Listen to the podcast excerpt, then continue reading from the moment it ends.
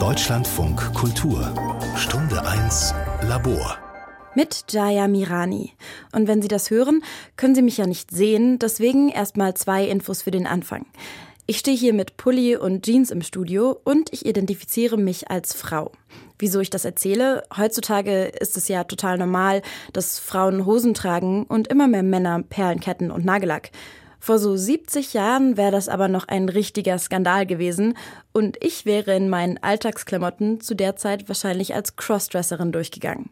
Crossdressing. Das heißt gesellschaftlich vermittelte binäre Geschlechterrollen bewusst umdrehen durch Kleidung. Also, Männer tragen Kleidung, die ja als weiblich assoziiert wird, und Frauen wiederum welche, die als männlich gilt.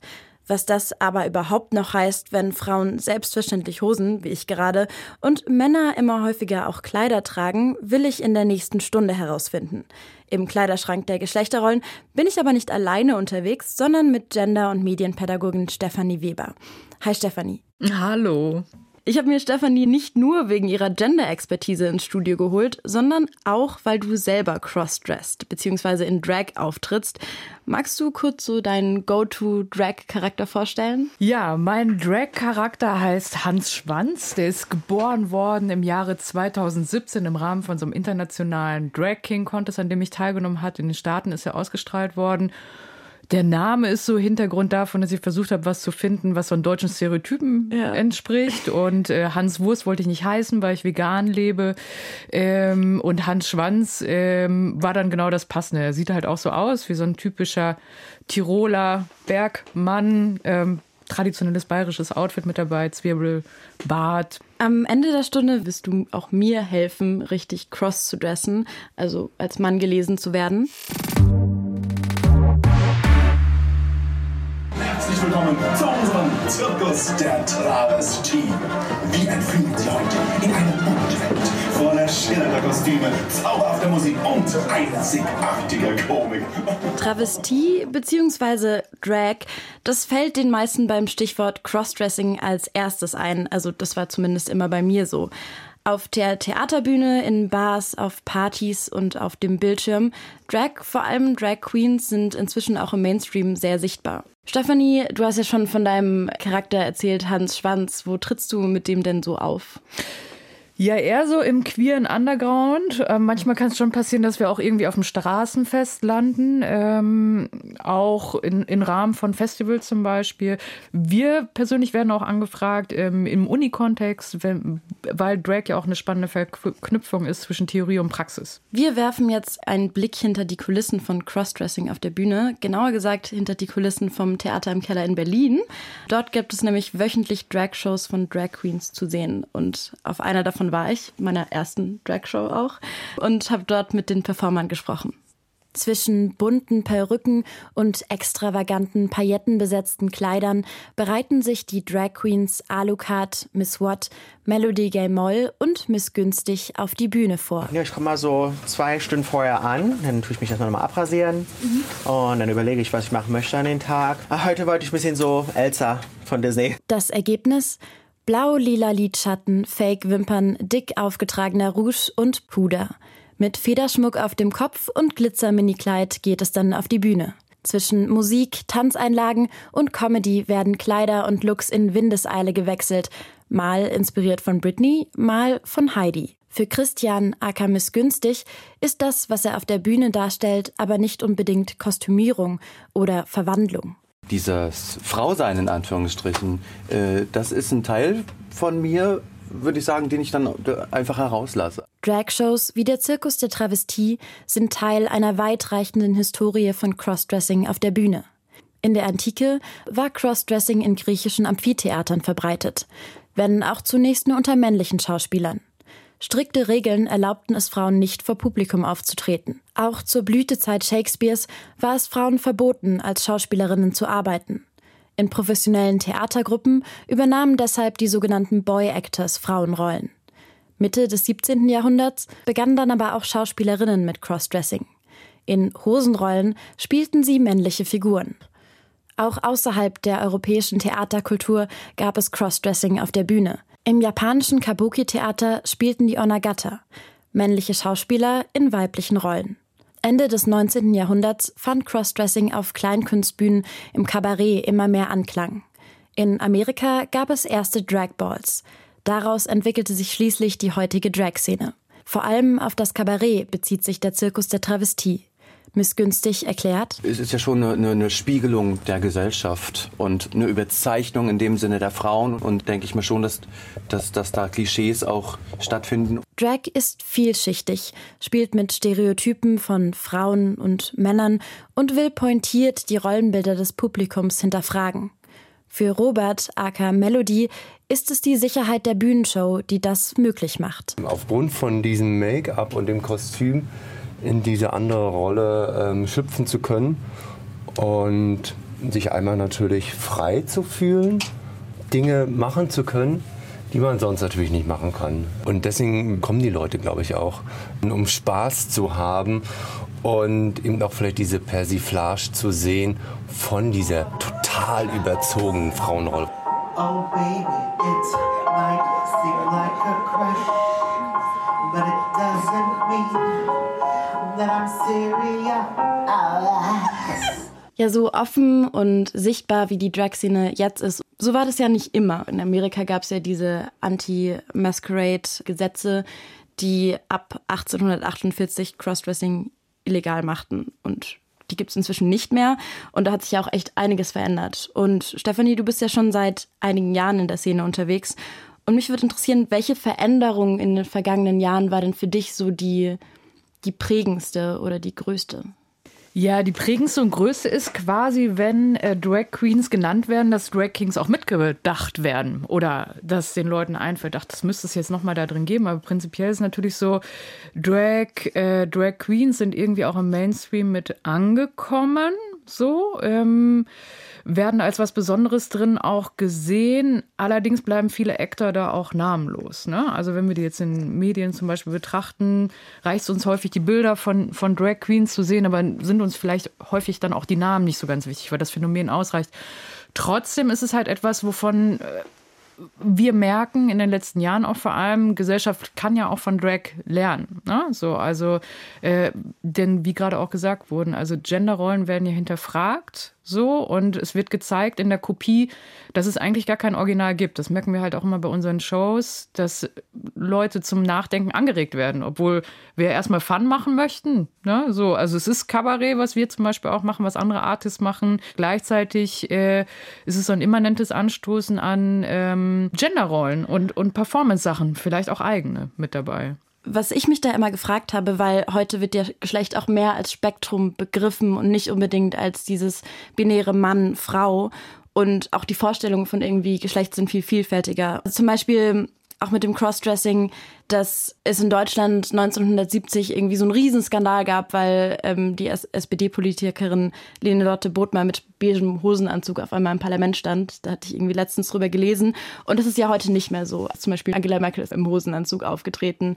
Und das, was wir auch irgendwie zuordnen, ist viel vielfältiger. Und da frage ich mich immer, ob dann Drag nicht genau wieder das reproduziert, was es ja aufbrechen möchte. Also ob das dann genau wieder eine Reproduktion ist von diesen binären Rollen. Mm, nee, nee, das kann es ja auch gar nicht sein. Also dein Beispiel gerade mit den Hosen ist ja auch so ein bisschen, das sind ja trotzdem keine Herrenhosen gewesen. Also es sind ja trotzdem Hosen für Frauen, die auf eine bestimmte Art und Weise geschnitten sind, die haben dann bestimmte Sachen nicht. Die Aneignung der Hose der Frau, das geht ja auch schon seit vielen Jahren so. Also da würde ich zum Beispiel zustimmen, die Aneignung der Hose ist geglückt mittlerweile so. Ähm, jedoch ähm, kann ich, also wenn ich binäre Codes quasi auf der Bühne benutze, dann zeige ich auch, dass sie konstruiert sind. Also ich kann das ja auch innerhalb von Sekunden abrufen. Ne? Also Männlichkeit kann ich innerhalb von Sekunden abrufen, genauso wie Weiblichkeit. Diese Codes innerhalb von Sekunden herstellen und ich weiß sie halt auch. Und das ist eigentlich auch so das Spannende und damit hinterfrage ich sie auch. Deswegen ist auch äh, meiner Meinung nach Drag ähm, per se halt politisch. Das ist natürlich vielleicht auch so eine Abgrenzung Crossdressing zu Drag. Ähm, Crossdressing ist häufig ja nur für einen Moment, wo ich die Klamotten quasi trage in einem bestimmten Kontext. Bei Drag schaffe ich immer noch mal auch einen Kontext, weil ich die Bühne immer noch mit dabei habe. Crossdressing hat ja eine ziemlich große popkulturelle Relevanz. Ich muss da direkt an die Sängerin Doja Cat denken, die auf der Paris Fashion Week vor kurzem mit angeklebten Schnauzer und buschigen Augenbrauen aufgetreten ist. Ein paar unvergessliche Momente von Crossdressing in der Popkultur will ich jetzt mit Stefanie Weber besprechen, Gender- und Medienpädagogin und Popkulturexpertin. I'm not much of a man by the light of day, by night I'm one hell of a lover. I'm just a sweet transvestite. Also der Sweet Transvestite ist hier Frankenfurter aus Rocky Horror Picture Show. Das ist, also ich liebe diesen Film. Es gab äh, immer ein Kino ähm, bei mir zu Hause, wo der Film jedes Jahr immer wieder zu Halloween läuft und ich habe den schon so oft gesehen und für mich war das so das erste Mal, dass ich so wirklich Crossdressing so aktiv wahrgenommen habe. Ja, bis heute ist Frankenfurter ja eine Koryphäe. Ne? Also wir verarbeiten Frankenfurter auch in unseren Shows zum Beispiel. Er tritt auf. Er ist auch aus der Drag-Szene gar nicht wegzudenken tatsächlich, taucht ja. immer wieder auf.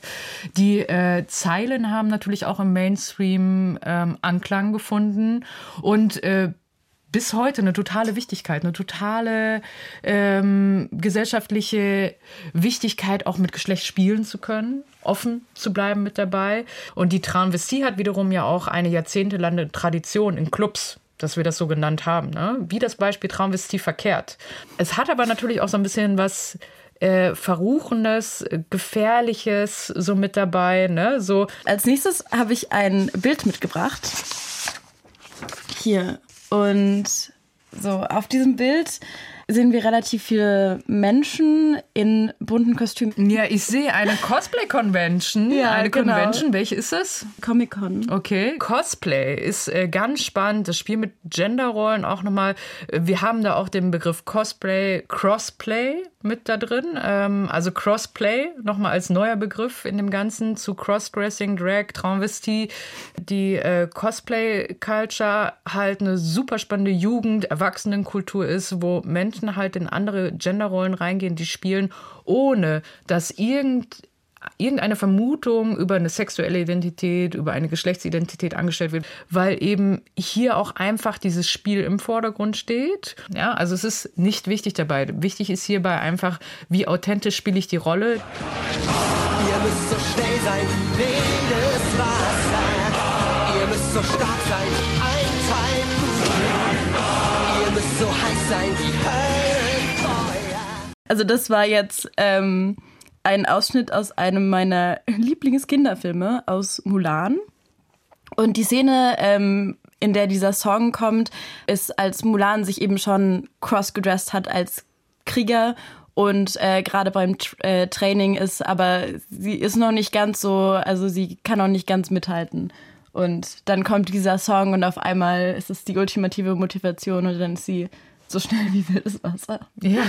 ja, Mulan ist ja so ganz spannend, was sich auch einreiht, ähm, wie Filme in dem Bereich auch eigentlich ablaufen. Ne? Also Frau geht in eine Männerrolle rein, fühlt sich erstmal nicht so wohl da drin, muss jetzt erstmal ganz genau gucken, schafft es nicht auf einmal wird sie dann aber ihr Ziel ist in erreichbarer Nähe und dann blüht sie auf in dieser Männlichkeit und ist aber natürlich hinterher froh, wenn sie es dann wieder lassen ja, kann, weil ja. sie hat alles erreicht, was sie wollte durch diese männliche Rolle. Und, und oft verliebt sie sich dann auch noch und dann ist das ja ist auch irgendwie froh, so eine, eine ganze Geschichte. Aber es ist natürlich auch einfach ein spannendes Phänomen. Ne? So, und ähm, spannend ist ja auch, dass ich als Zuschauer das direkt checke und direkt weiß, was ist jetzt erwartet von der Männerrolle, was ist jetzt direkt erwartet von der Frauenrolle, warum tut sie sich das schwer?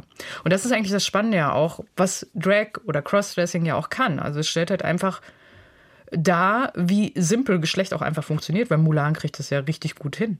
Ja, total. Und ich finde es auch so interessant, weil Mulan ähm, ist ja nur eine von vielen Frauen, die ähm, in Kriegsklamotten in Anführungszeichen crossgedressed haben. Also ähm, ich muss da jetzt an ein reales Beispiel denken, zum Beispiel Jeanne d'Arc war ja auch eine Frau, die dann in Rüstung aufgetreten ist, um in den Krieg ziehen zu können. Ja, spannt ja auch, dass wir das eigentlich ja wenig in die andere Richtung haben, ohne dass es was Lustiges wird. Ja. Also das ist ja trotzdem immer mit Ernst verknüpft, genau diese äh, Geschichten. Die Frau geht in eine Rolle rein und erkämpft sich dann irgendwas so. Also es könnte jetzt auch total witzig sein, Jeanne d'Arc, ne? die Erzählung von Jeanne d'Arc. Wenn wir das in die andere Richtung haben, dann ist es halt immer eher was Lustiges, was dann passiert. Ähm, und das macht aber auch wieder deutlich eigentlich, wie wir bei Gender ticken, dass wir das eine immer noch mal so ein bisschen lustiger finden als das andere. Und in der Regel ist die weibliche Performance das Lustige und nicht die männliche. Als letztes habe ich uns jetzt noch mal ein Bild mitgebracht. Und genau, das ist ein Cover von der Vogue. Von ja, das ist Harry Styles. Harry Styles ja. war irgendwann mal Mitglied der Boygroup One Direction. Auf diesem Vogue-Cover trägt er eben so ganz viel Goldringe und ein Kleid. Als erster Mann im Kleid auf dem Vogue-Cover. Dazu muss man auch sagen, Harry Styles ist jetzt nicht unbedingt der Erste, der irgendwie als männlich identifizierende Person im Kleid auftritt. Also zum Beispiel der Schauspieler Billy Porter hat das ja schon lange gemacht und da gab es ja auch eine Diskussion drum. Bei Harry Styles finde ich es aber total interessant, weil ja eigentlich, wie du gesagt hast, war bei One Direction ist so der klassische Teenage, so Herzensbrecher und auch inzwischen so ein richtiges Sexsymbol. Ja, aber es ist ja auch Zeit, damit zu brechen, wenn du halt öffentlich bist. Und ähm, wenn du dir jetzt so Madonna anguckst, dann konnte die das halt machen und der Erfolg hat dann zugesprochen, genauso wie es halt bei Harry Styles halt auch mit dabei ist. Das hätte ja damals bei One Direction nicht funktioniert, hätte er ein Kleid getragen. Auch heute würde eine Boygroup immer noch nicht funktionieren, wenn da jemand mit einem Kleid unterwegs ist, eben weil es diese Boygroup-Regeln, die ja auch genormt sind, brechen würde.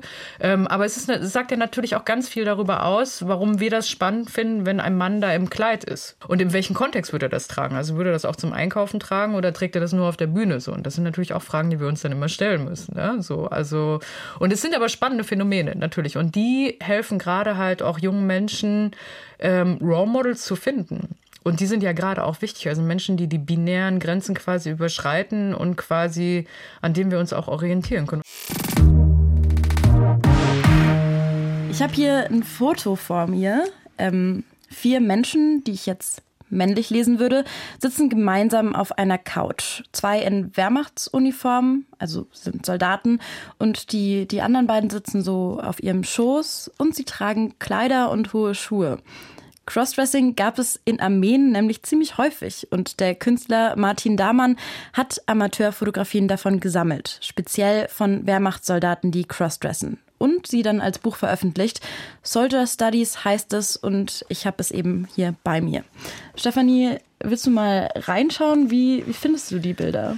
Ja, also ich sehe hier zwei Männer, die äh, den anderen beiden Personen halt an die Brüste fassen und sehr viel Spaß dabei haben. Ja. Und eigentlich wenn ich jetzt mal so die anderen Sachen durchblättere, sind die sich ja immer alle sehr nah auf den Fotos. Das habe ich mit dem Künstler bzw. mit dem Sammler der Fotografien Martin Damann besprochen. Ich habe ihn nämlich in seiner Wohnung in Berlin besucht, die gleichzeitig auch sein Archiv ist, in dem er einen Teil von seiner Sammlung mit einigen hundert Alben aufbewahrt. Ich muss gleich mit dem Foto auf dem Cover anfangen. Also da sieht man einen Mann in einem langen weißen Rock und einem kurzen Oberteil und im Hintergrund irgendwie so ein Weihnachtsbaum. Das ist irgendwie so eine Weihnachtsfeier, oder?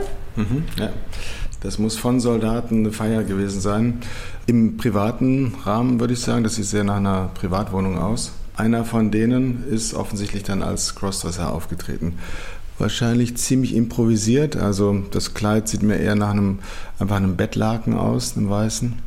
Ist es der klassische Anlass gewesen? Also haben die Soldaten Crossdressing betrieben für, für Feiern? Ich glaube, Crossdressing an sich hatte die, die, vor allem die Aufgabe, erstmal, zumindest aus Sicht der meisten Soldaten, einfach nur ähm, lustig zu sein und irgendwie einen auf andere Gedanken zu bringen. Es gab Crossdressing eigentlich durch den gesamten Werdegang von Soldaten. Aber ich würde mal sagen, das hat sich in der Dringlichkeit verändert. Je weiter weg es von der Front war, desto mehr war es einfach nur Spaß. Aber je näher es dann zu der Front kam, da wurde es dann halt was viel Elementareres. Das fand ich auch so eindrücklich, weil es teilweise so eine Performance ist auf den Fotografien, wie auf dem Cover. Aber auf der anderen Seite, also zum Beispiel auf dem Foto, da sieht man ja eine total intime Szene, weil sie sich so in den Armen halten und zärtlich berühren. Das mhm. ist ja auch intim, weil eben das was ganz anderes ist als eine Karnevals-Crossdressing-Szene. Äh, Denn da sind die Frauen alle da. Aber in der Situation der Soldaten waren sie alle weg. Und also haben sich die Soldaten im Prinzip die Frauen, ich würde mal sagen, selbst hergestellt. So ein Vermissen von menschlicher Nähe? Absolut. Also zumindest ähm, verstehe ich die Bilder so. Ich glaube, es gab einen ganzen Blumenstrauß an Motivation. Was sich immer zeigt, ist ein Heimweh und eine Suche nach Zerstreuung und, und vielleicht auch Flucht vor, vor dem, was da ist oder auch was da kommen würde. Wo haben Sie dann die ganzen Kleider hergehabt? Aus den, aus den Häusern von den Menschen, aus den verlassenen Häusern? Oder haben Sie die mitgebracht? Das wahrscheinlich am wenigsten. Da gibt es wiederum auch jede Menge Möglichkeiten, wie sie die bekommen haben. Viel aus Häusern, aber vielleicht auch aus Koffern, die am, am Wegesrand standen. Es gab ja genug Zerstörung, wo auch dann irgendwas einfach rumliegen konnte. Die haben aber auch sehr oft sich die Kleider im Prinzip improvisiert aus Sachen, die gar keine Kleider waren. War das eine Sache, die nur im Krieg passiert ist oder haben Sie das dann nach dem Krieg auch mit nach Hause genommen? Ich würde mal stark vermuten, dass Sie das weitergemacht haben. Zum Teil ging es wieder zurück ins Karnevaleske, aber ein paar Fotos sehen auch schon komplett aus wie Drag Queen Fotos aus den, aus den 50er, 60er Jahren. Hier, das zum Beispiel ist ein Beispiel. Das ist aus einem Kriegsgefangenenlager in, in Nordfrankreich und sind vier, vier Crossdresser, die, die alle äh, sehr aufwendig gekleidet sind. Also die haben sich alle ihre Kleider geschneidert, die haben Perücken. Und sie könnten genauso gut aus den 50er, 60er sein in ja, irgendeinem. So ja, genau. Wie wurde denn darauf reagiert, auf diese, auf diese Performances auch und diese Bilder? Also nach allem, was ich weiß, gab es einen Unterschied zwischen dem, äh, sozusagen der Ideologie der Nazis und der Logik der Militärs. Und für die Ideologie war das wahrscheinlich immer mal wieder ziemlich suspekt.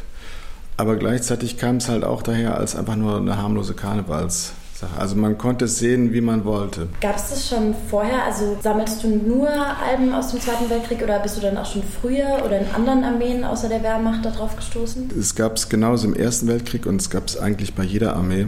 Und nach allem, was ich herausgefunden habe, gab es das wahrscheinlich schon immer.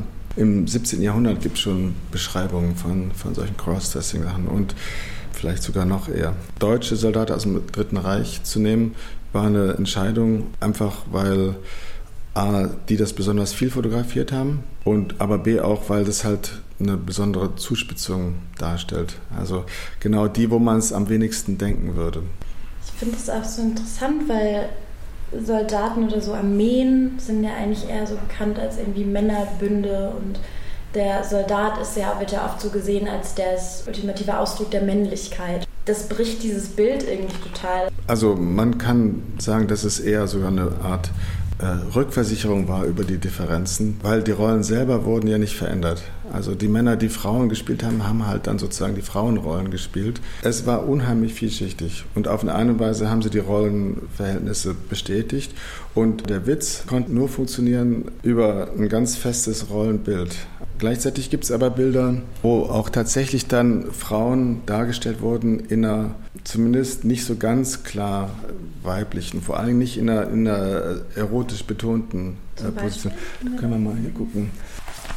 Das zum Beispiel äh, finde ich ein ziemlich verrücktes Bild. Zwei Soldaten vor so einem, einem Teich sitzend und die sind im, sie leiht ihm den Arm und, und die sind im vertrauten Gespräch. Aber der Soldat, der die Frau spielt, ist viel größer als der andere und ziemlich kräftig gebaut. Mhm. Und der sieht eigentlich überhaupt nicht weiblich aus, sondern also wenn dann eher matronenhaft. Der Passive ist eigentlich eher der Soldat, der den, den männlichen Part spielt. Manchmal gibt es sogar Fotos, wo man gar nicht mehr sicher ist, ist das ein Mann oder eine Frau. Also es ist nicht nur so, dass die Männer das nur gemacht haben, sondern Frauen auch.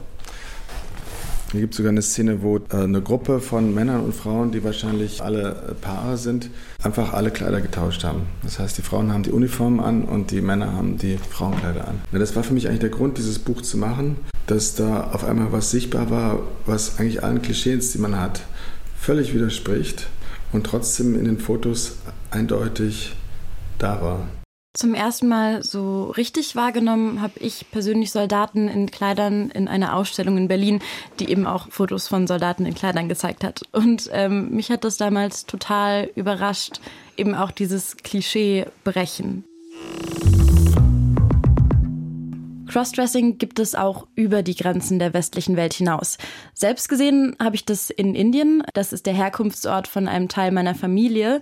Und die sind wie die meisten InderInnen Hindus. Und im Hinduismus ist Crossdressing eng verbunden mit Religion. Darüber habe ich mit Shuba Chaku gesprochen. Sie ist Direktorin der Solidarity Foundation, einer Stiftung in Bangalore, die sich für die Rechte der queeren Community einsetzt. Und sie hat mir erstmal von einem Hindu-Festival aus Bangalore erzählt. Um ein Beispiel zu nennen. Beim Karaga-Fest in Bangalore, der Stadt, aus der ich komme, wird der männliche Priester im Laufe einiger Tage immer weiblicher und nimmt immer mehr das an, was als weiblich gilt, einschließlich Armreifen und langem Haar, bis er sich dann schließlich mehr oder weniger vollständig weiblich kleidet. Aber das nur für eine kurze Zeitspanne. Dann ist das religiöse Ritual vorbei. Das Stichwort, was Chako immer wieder nennt, ist Verehrung, also Verehrung der Gottheiten. Das ist so das grundsätzliche Motiv oder die grundsätzliche Motivation von Crossdressing im Hinduismus, kann aber auch als Rechtfertigung dienen. Also Shuba hat mir eine Geschichte erzählt, bei der ich nicht ganz sicher war, welches davon zutrifft. Es gibt ein Paar, zwei Frauen, bei dem eine als Frau identifizierende Person männlich gelesene Kleidung getragen hat.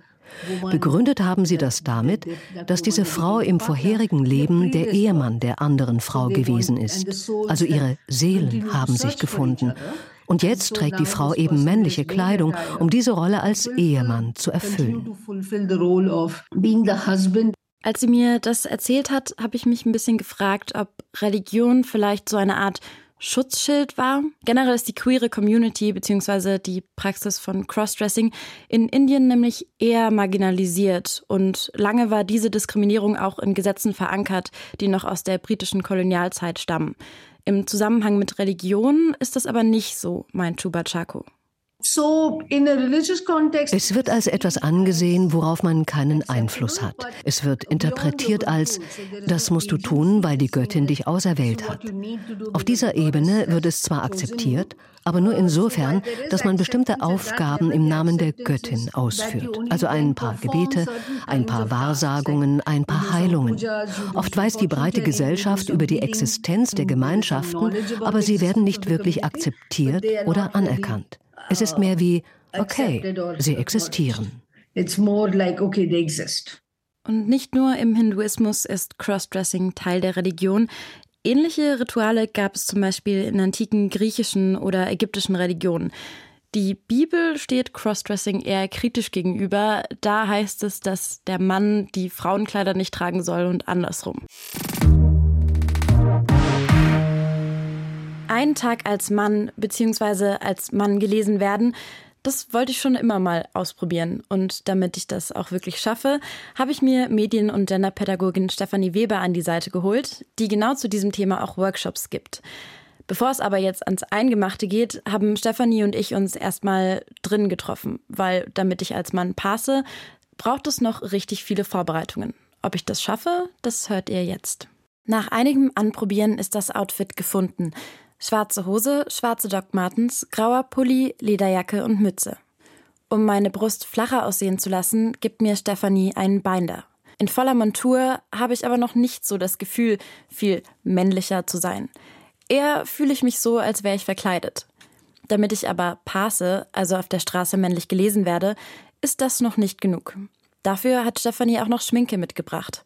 Verstärkt mit dem Bereich hier, in, unter dem Wangenknochen. Mhm. Wann hast du das erste Mal das gemacht, also Drag? Ich habe das das erste Mal gemacht vor 15 Jahren. Und ähm, bin damals mit auf eine Drag-Party gefahren. Habe ich noch gar nicht in Köln gelebt. Leute hatten mich dann fertig gemacht irgendwie dafür. Genau, und dann saß ich halt in der Bahn als Typ und es war halt ja super, super spannend, weil ähm, alles war irgendwie anders und nichts war anders so. Und dann musste ich halt am Kölner Hauptbahnhof auch aufs Klo. Und dann bin ich voll in den Konflikt reingekommen, alleine aufs Klo zu gehen. Erstens, zweitens irgendwie auf welches Klo gehe ich? Mhm. Und drittens, wie finden mich die anderen Menschen? Während Stefanie mir von ihren Erfahrungen mit Crossdressing erzählt, schminkt sie mich weiter. Das Endergebnis überrascht mich ziemlich. Mhm. Oh, okay, krass. Mhm. Ich sehe meinem Bruder ein bisschen ähnlich. Ich weiß nicht, mein Gesicht wirkt total anders. Also der Bart ist natürlich krass. ähm, und viel kantiger, aber auch irgendwie viel. Du hast jetzt halt so krasse Ecken hier oben ne, über den ja. Augen bekommen, so diese, diese Ader, die hochlaufen. Wer ist diese Person ja. im Spiegel? Das ist so eine kurze so Diskrepanz ist zu dem, was, was vorher da war. Ich sehe ich seh fertiger aus. Ja, ein bisschen älter ja, siehst du auf jeden Fall. Ja, ein bisschen aus, ne? älter auch auf jeden Fall. Make-up macht wirklich viel aus. Die Aufmachung ist fast perfekt. Das Letzte, was ich noch brauche, sind Gestik und Mimik. Wir üben erst Laufen und dann Sitzen, wie der stereotypische Mann. Also dieses halt wirklich eher so nach hinten gelehnt, ja. also dass man so im Stuhl hängt fast mhm. schon so ein bisschen. Hier, ich mache meine Knie auf und lasse die Füße irgendwie so hängen, also jetzt nicht überschlagen. Okay, du hast jetzt auch direkt so, die Füße sind so ein bisschen zur Seite gekippt, ja. ne, mit dabei, also auch nochmal so total relaxed. Fühlt sich irgendwie falsch an. Ja, ja, es ist halt nicht geübt. Ja. Ne? Wenn du es jetzt ein paar Mal machst irgendwie, also je nach Kontext. Genau, und wir sind gerade bei Stereotypen. Das heißt, das, was wir jetzt gerade abrufen, sind trotzdem Bilder, die gemalt werden, die jetzt nicht, ähm, nicht so sind. Ich sage dazu immer, es gibt halt, alle haben dieses gleiche Buch gelesen und niemand hat es zu Hause. So, und, aber wir wissen, wovon wir reden. Irgendwie, wir können Codes von Weiblichkeit und Männlichkeit innerhalb von Sekunden abrufen. Also Sprache würde noch mal auch, ähm, das werden wir gleich auch noch mal ein bisschen üben, dass du irgendwas zum Beispiel nach dem Weg fragst, indem du mhm. so wenig Wörter benutzt wie möglich. Ne? So, dass du zum Beispiel einfach nur sagst so Neumarkt oder mal auf ein Bitte und ein Danke zu verzichten dann. Das heißt jetzt nicht, dass wir sagen, Männer sind so, dass sie total unhöflich sind, aber es ist natürlich spannend, in sowas reinzugehen und dadurch das ist ja das Krasse daran, je krasser du so bist in dieser Männerrolle, umso mehr wird dir die abgenommen. Ne? Genau, also sag mir doch mal bitte, hallo, mein Name ist... Hallo, mein Name ist Jaya. Und Schon was du jetzt, genau, zwei Sachen. Also du hast ja. dabei nach unten geguckt. Nach unten gucken brauchst du nicht. Ne? Hallo, mein Name ist Jaya. Ist wieder zu hoch? Ja, Jaya. genau. Und du ziehst die Augenbrauen noch dabei. Jaya. Jaya. Das männliche Sprechen fällt schwerer als gedacht. Aber nachdem ich einigermaßen geübt bin, geht es nach draußen. Erstmal in die Straßenbahn. Ausstieg links. Niemand hat sich jetzt zu mir hingesetzt. Also gut, also am Ende hat sich jetzt doch noch einer neben mich gesetzt, also vor mich gesetzt. Aber das hat schon ein bisschen länger gedauert. Und ich fand das, ich habe die ganze Zeit, als ich gedacht so, okay, irgendjemand wird erkennen, dass irgendwas falsch ist, irgendjemand wird mich jetzt komisch anstarren. Aber ich hatte nicht so das Gefühl, dass die Leute mich jetzt, zumindest der Typ gegenüber, mir jetzt irgendwie komisch angeguckt hat. Ja, der hat ja auch voll die krasse Männlichkeitsperformance. Ja. Warum sollte der dann deine irgendwie komisch finden? Die erste Challenge ist geschafft und ich merke, dass ich immer ruhiger werde, mich immer mehr in meine Rolle reinfinde. Hier und da korrigiert Stefanie meine Haltung noch, aber mein Passing funktioniert weitgehend. Ich gehe anders die Straße entlang, bleibe in der Mitte und die Menschen machen mir Platz. Normalerweise ist das andersherum. Ich habe das Gefühl, ich nehme mehr Raum ein als sonst. Stefanie und ich wollen mein Passing weiter testen. Dann frag mal gleich jemanden, wo der Klotwigplatz ist. Indem du einfach fragst, Klotwigplatz. Aber wir gehen ein bisschen weg vom Klotwigplatz, weil sonst fühlen die sich verarscht. ja, ich glaube, hier ist eine gute Straße. Okay. Äh, Klopfigplatz? Ja, scheiße, die hatte richtig Angst vor dir, ne? Scheiße, ja. Ja, das war, das war gerade eine krass unangenehme Erfahrung, weil sie wirklich so an der Seite, sie hat sich irgendwie so fast an die Seite gedrückt ja. und dann so, so nur so runtergeguckt. Die war jetzt trotzdem höflich, ja. obwohl die Schiss hatte. Komisch, weil ich im nächsten Moment direkt das Bedürfnis hatte, ihr zu sagen, so hey, nee, alles gut und so ich als jemand, der eigentlich so als total ungefährlich gelesen werde normalerweise, dass ich so schnell das umdrehen kann, indem ich mich anders anziehe, indem ich anders auf die Leute zugehe. Nach dieser Erfahrung brauche ich eine kurze Pause. Stephanie und ich setzen uns auf eine Bank. Wie trinken Männer? Äh, eher mit dem Ellenbogen, ne? Ja. Richtig umfassen, nicht nur so am so? Hals. So? Ja, das ist so, genau, genau. Es ist halt null wiederzuerkennen. Du bist nee. halt einfach null wiederzuerkennen. Nee. Und diese ganze Performance, ne, so ja. dieser Blick und wir könnten jetzt sonst was in dich reinlesen auch, ne? So, ja. Es schaut niemand, also ich bin auch irgendwie so ein bisschen mit der Erwartungshaltung rangegangen, dass irgendjemand komisch guckt. Aber es schaut niemand komisch. Ich bin ja. hier einfach, also keiner schaut. Ja. Und das ist irgendwie ganz angenehm, weil ich so hier so meinen Platz habe. Ich glaube, da musst du halt heute Abend so ein bisschen gucken, dass du dich halt gut da rauskriegst. Ne? So, also dann irgendwie irgendein Ritual heute Abend, so um da so rauszukommen. Weil es ist trotzdem halt Selbsterfahrungsrollenspiel. Du wirst immanent halt in die Selbstreflexion reingestoßen. So. Und das macht es halt so anstrengend. Ne? Wie, wie, was ist dein Ritual, um dann wieder rauszufinden? Je öfter ich das mache oder je länger, umso einfacher ist es. Aber ich muss tatsächlich immer noch Sachen machen. Ne? Ich treffe mich immer mit Leuten auf jeden Fall, mit denen ich nah bin.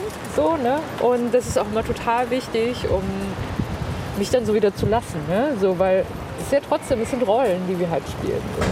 Es sind Rollen und wir holen da ja irgendwas hoch.